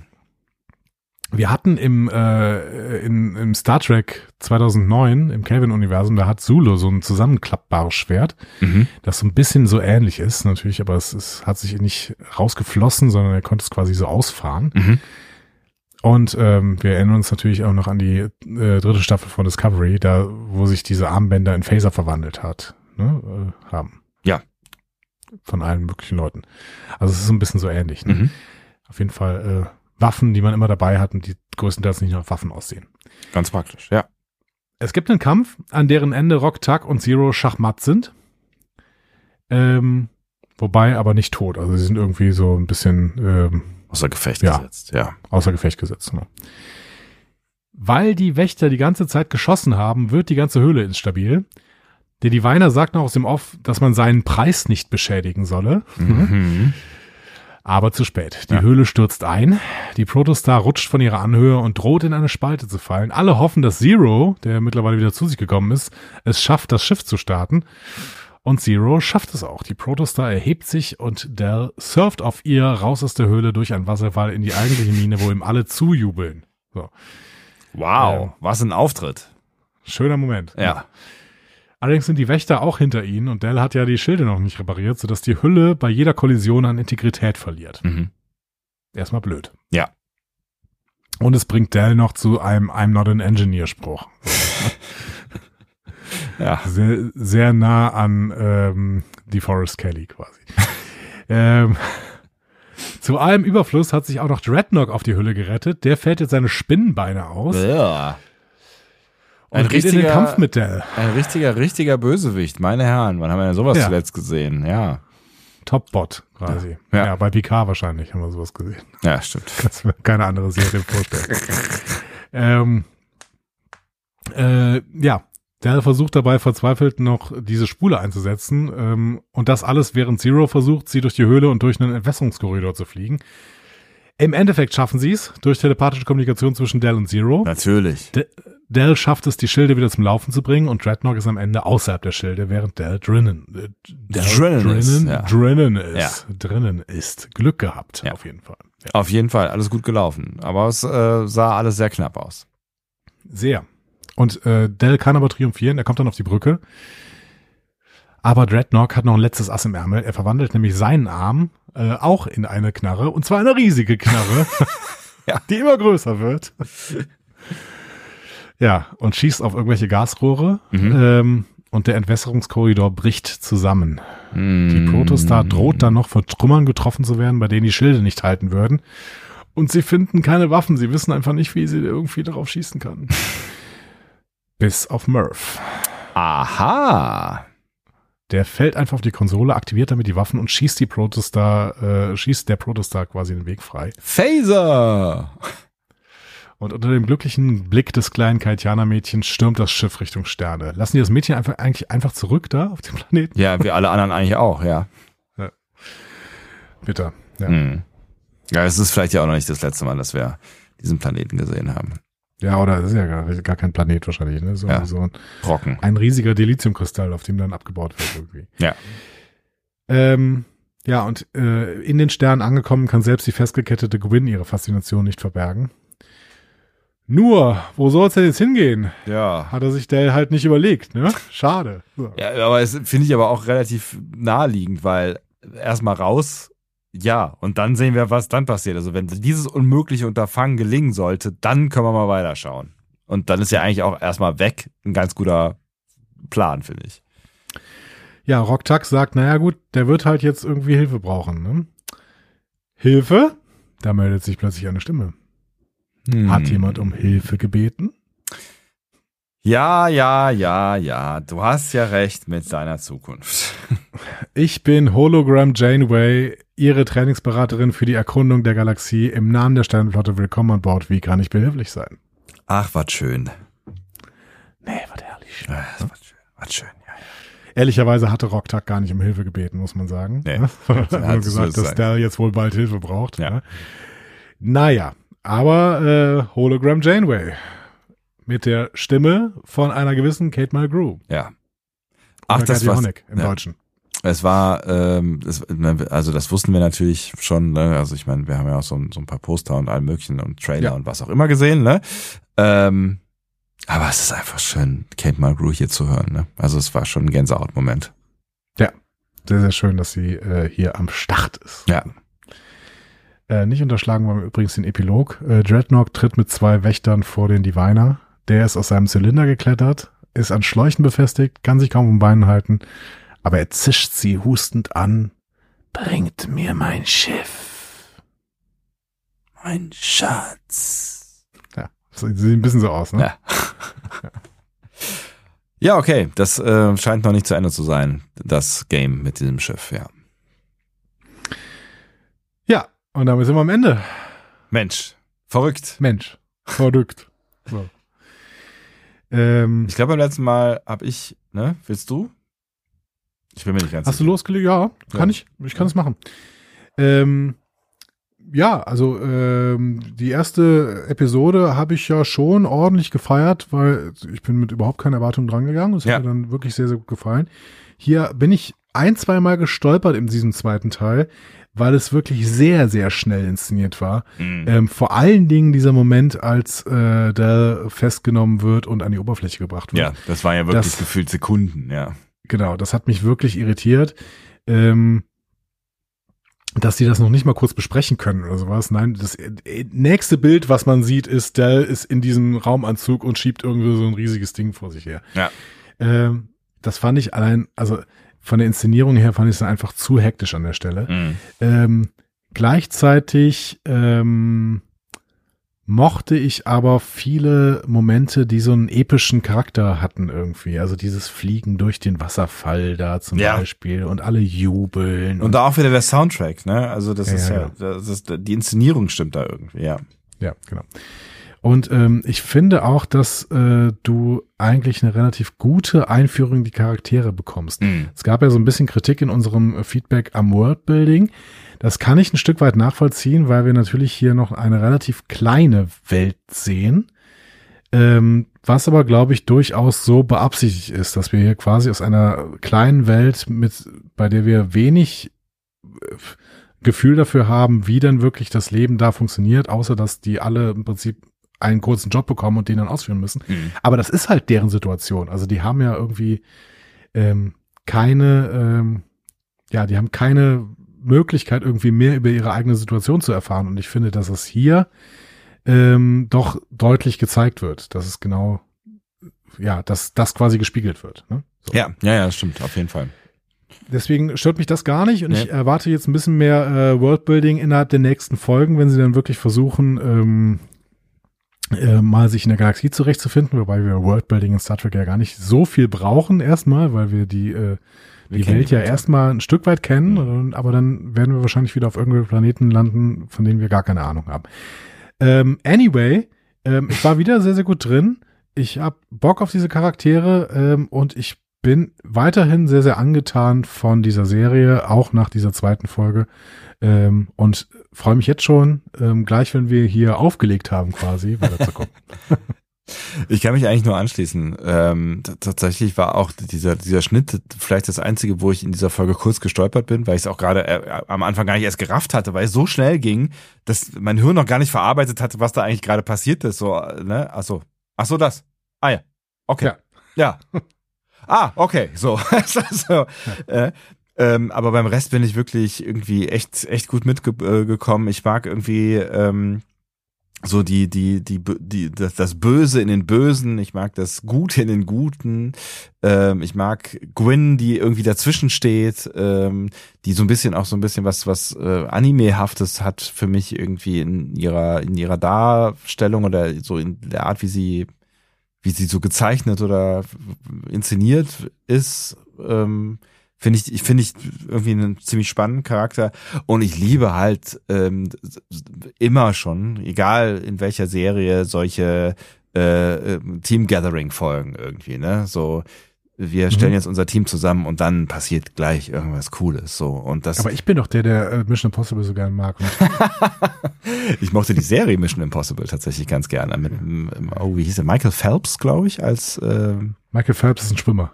Michael Phelps ist ein Schwimmer. Michael Aber so ähnlich. Geht das jetzt wieder los? Mission Impossible Serie. Kennst Jim du Phelps. Jim Phelps. Genau. Oh Gott, mit so einem Schwarz-Weiß-Foto, das sieht so aus, als würde es, äh, weiß ich nicht, aus den 60ern kommen. Cobra übernehmen sie, heißt das im Original. Wie geil. Und die hat übrigens aus den 60ern. 29. Dezember 1967. geil. Erstausstrahlung in Deutschland. ja, das war meine Kindheit. Äh, nicht. Ähm, äh, die haben, die haben ja dann immer so, äh, das war voll futuristic. Die hatten, äh, haben immer so so Discs bekommen, so kleine Mini-CDs quasi. Ähm, und die haben die dann in so einen ähm, tragbaren Computer reingeschoben. Und darauf äh, waren dann schlecht projizierte äh, Informationen über den Fall, den sie, ähm, den sie zu bearbeiten hatten. Und dann kam immer der Spruch, diese, dieser Computer oder diese Disk zerstört sich in den nächsten 50 Sekunden selbst und die hat dann das ganze, den ganzen Computer mit abgefackelt. Das war immer sehr interessant. Okay. Gut. Gibt's übrigens auch auf zwölf DVDs, sehe ich gerade. in Du hast dich- du hast dich wieder ablenken lassen. Ja, ich habe So. mich selber erfolgreich abgelenkt. Wow, das war, das war interessant. So, Team, so, so Teambuilding äh, klingt irgendwie wie so ein Konzernevent, ne? Also, ne, also dieses, dieses äh, Gathering the Team und wir werden jetzt zusammen irgendwie das Neue und so. Das, ich mag sowas total gerne und ich finde, das ist hier irgendwie echt ganz gut gelungen und sie haben echt sehr unterschiedliche und spannende Charaktere zusammengesetzt, von denen ich gerne mehr sehen wollen würde. Ähm, die Bedrohung finde ich durch diese, äh, die, dieses wirklich Böse äh, auf der einen Seite echt gut gelungen und dann noch so dieses Mysterium mit dem Vater von Gwyn, wer immer auch das sein mag und ähm, ja, also ich mag das, mag irgendwie bisher äh, ziemlich alles an dieser Serie und bin nach wie vor überrascht, weil ich damit überhaupt so gar nicht gerechnet habe. Mhm. Und jetzt noch Kate Mark was soll noch schiefgehen? Und ich freue mich sehr darauf, jetzt festzustellen, wo wir denn überhaupt sind. So, und was da, was da draußen los ist und wo wir denn wohin fliegen. Alles ist möglich ab jetzt, ja. Das ist also. Alles. Ja, alles. Ja. Alles. Deswegen habe ich auch sehr, sehr Bock, jetzt weiter zu gucken. Ja. Ähm, es könnte natürlich auch erstmal Probleme geben, äh, weil ich nicht genau weiß, ob Dell wirklich Bock hat, sich jetzt hier dem nächsten Supervisor quasi zu unterbeugen, äh, zu, zu, unter, Ja. zu unterwerfen quasi. Ähm, aber wir werden sehen. Die nächste Folge äh, hat auf jeden Fall einen sehr, sehr schönen zweideutigen Namen. Ja. Äh, sie heißt nämlich Starstruck. Oh, schön, ja. ja, Und das gefällt mir wirklich gut. alles ist möglich. Ähm, genau, vielleicht kommen sie ja auch gar nicht so weit, könnte man denken. Vielleicht aber auch, wer weiß, wer weiß, wer weiß. Ja, in den Sternen sind sie jetzt erstmal und einen Star haben sie auch auf der, auf der äh, Brücke. Absolut. Und äh, sie sind ja selber im Star. Auch das. Ja. Oh, es ist sogar drei. Das ist Ja. großartig.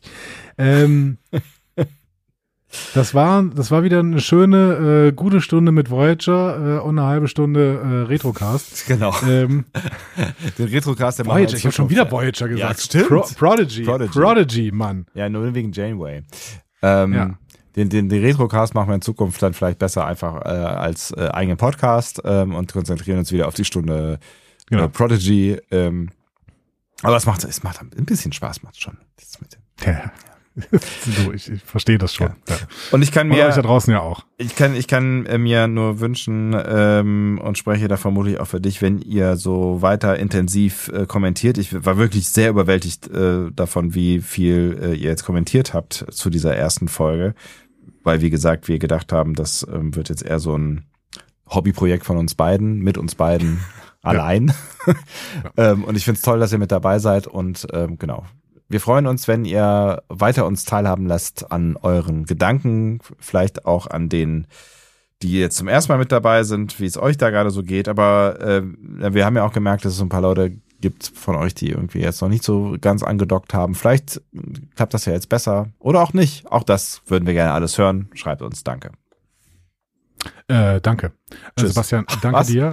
Ja. Und äh, danke, äh, danke dir und danke tschüss, genau. Ja. Wir hören uns äh, wieder am nächsten ähm, Discovery Panel Montag. Tracker Montag. Nee, Discovery Panel Montag. Tracker. Das ist ein neues Branding. Wir, Also, wir der, branden der den Discovery Montag. Panel Montag. Ja, genau. Discovery Panel Montag, Trek am Dienstag, Marvel ist Marvel Mittwoch. Ähm, tja, fehlt noch was am Donnerstag. Kommt die Zeit. Stimmt. Ja. Die, genau. Das ist auch eine Reihe, finde ich. Das ist Ja, auch absolut. Anspruch. Ja, ist- absolut, keine Frage. Äh, so denn, macht's gut. Tschüss. Tschüss.